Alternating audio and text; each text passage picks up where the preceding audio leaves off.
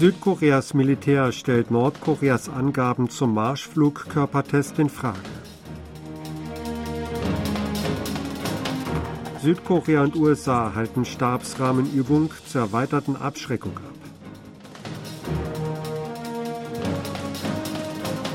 UN-Generalversammlung verabschiedet Friedensresolution zur Ukraine.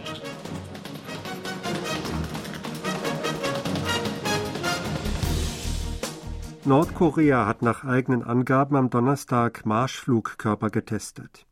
Wie die staatliche Nachrichtenagentur des Landes KCNA am Freitag meldete, habe die Einheit für strategische Marschflugkörper am Donnerstagmorgen vier Hasal-2 in der nordöstlichen Stadt Kimchek in Richtung Ostmeer abgefeuert. Die vier Raketen hätten das Ziel nach 2000 Kilometern Flug auf einer elliptischen und achtförmigen Flugbahn nach 10.208 und 10.224 Sekunden genau getroffen. Die Zentrale Militärkommission der Arbeiterpartei habe sich mit den Ergebnissen der Übung sehr zufrieden gezeigt. KCNA fügt hinzu, dass die Übung die Einsatzbereitschaft der nordkoreanischen Nuklearstreitkräfte demonstriert habe. Diese würden in jeder Hinsicht ihre Fähigkeiten für einen tödlichen Gegenangriff auf feindliche Kräfte stärken. Die Übung erfolgte einen Tag nachdem Südkorea und die USA im US-Verteidigungsministerium eine Tabletop-Übung oder Simulationsübung zur nordkoreanischen Nuklearbedrohung durchgeführt hatten. Das südkoreanische Militär stellt offenbar Nordkoreas Angaben zu einem Start von strategischen Marschflugkörpern in Frage. Dies unterscheide sich von Angaben, die den Informationsdiensten Südkoreas und der USA vorlegen, teilte ein Mitarbeiter des südkoreanischen Vereinigten Generalstabs JCS mit. Er schloss die Wahrscheinlichkeit nicht aus, dass Nordkorea mit seiner Darstellung übertrieben haben könnte. Näheres wollte der JCS-Vertreter nicht bekannt geben, mit der Bemerkung, dass dies Aufschluss über Südkoreas Potenzial im Bereich der Aufklärung geben könnte.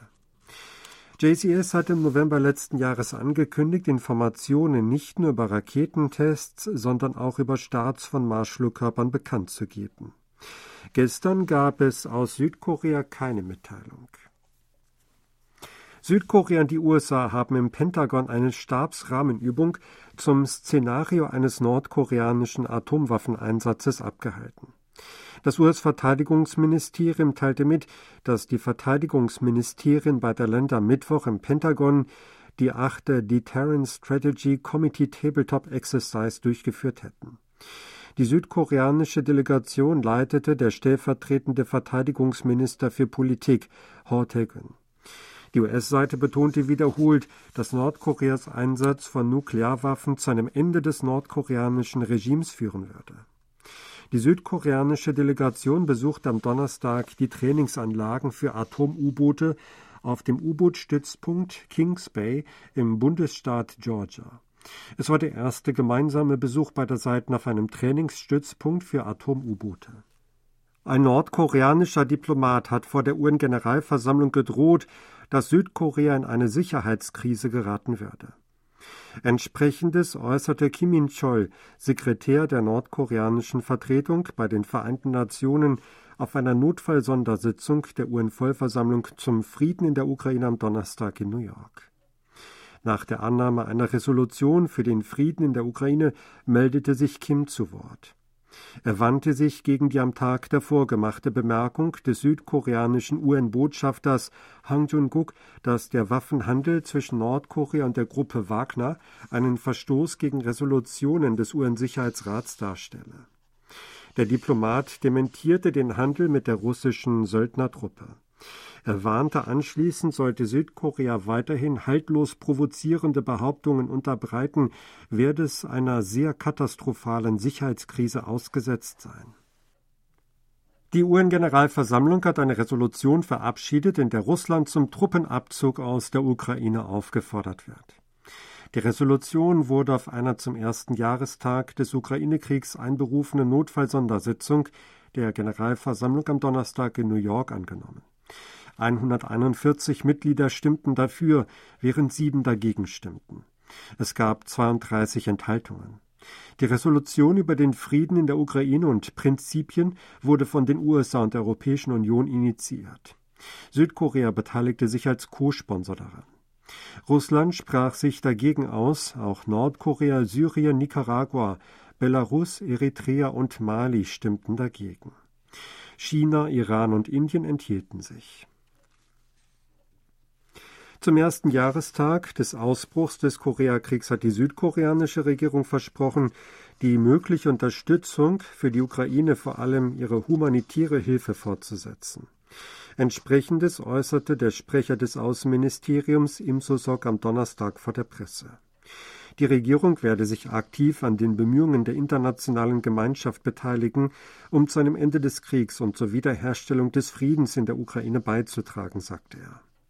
Außenminister Park Jin traf sich am Donnerstag mit dem ukrainischen Botschafter in Seoul, Dimitro Ponomarenko, und den Südkorea lebenden Ukrainern. Südkorea hat nach Angaben von Verteidigungsminister Lee Jong-sop einen Konsens über die Hilfe für die Ukraine erzielt. Der Minister machte die Bemerkung am Donnerstag bei einer Pressekonferenz im Anschluss an Gespräche mit seinem polnischen Amtskollegen Mariusz Blaszczak in Warschau. Beide Länder würden gemeinsame Werte wie Freiheit, Menschenrecht und Rechtsstaatlichkeit teilen und Frieden und Wohlstand in der Welt anstreben. Was genau der Konsens umfasst, wurde nicht genannt. Bei den Gesprächen seien auch Wege zur Umsetzung des bilateralen Rüstungsvertrags erörtert worden. Nach dem Vertrag will Polen von Südkorea Waffen kaufen. Ein ehemaliger Staatsanwalt wird das nationale Ermittlungsbüro National Office of Investigation leiten. Präsident Yun Song-yeol ernannte den Rechtsanwalt Chong Son-shin zum neuen zweiten Leiter der Behörde.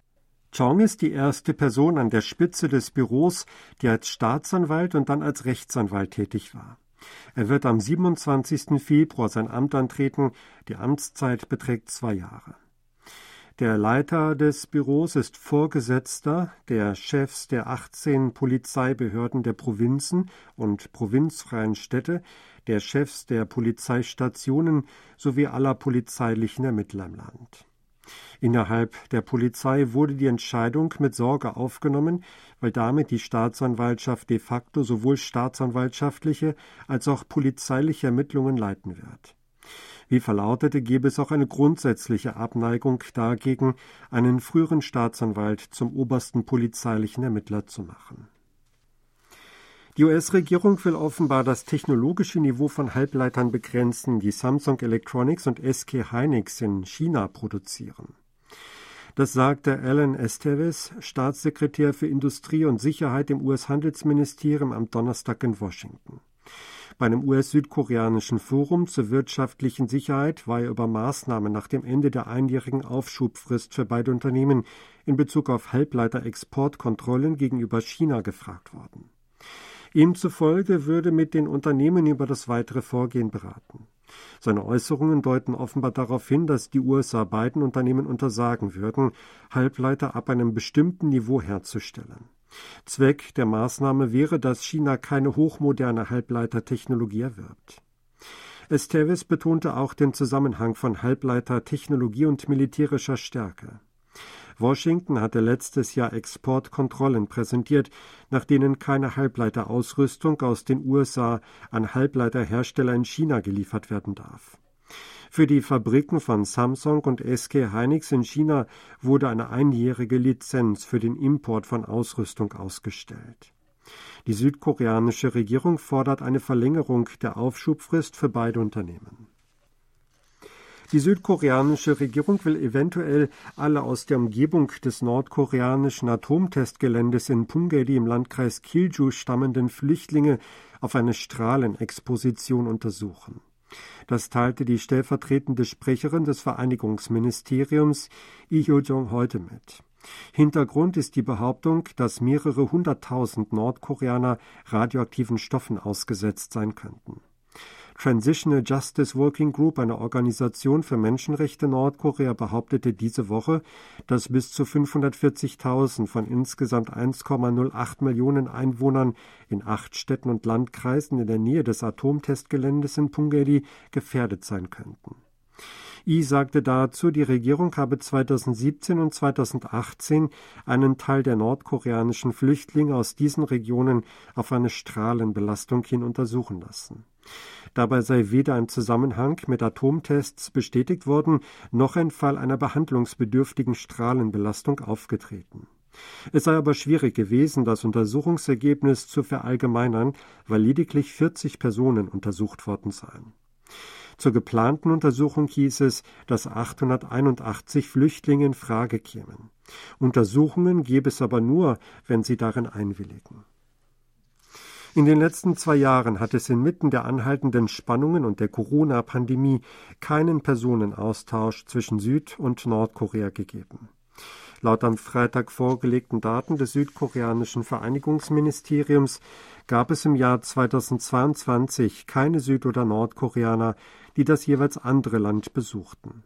2021 hat es erstmals seit dem Beginn der Aufzeichnungen im Jahr 1989 keinen innerkoreanischen Personenaustausch gegeben.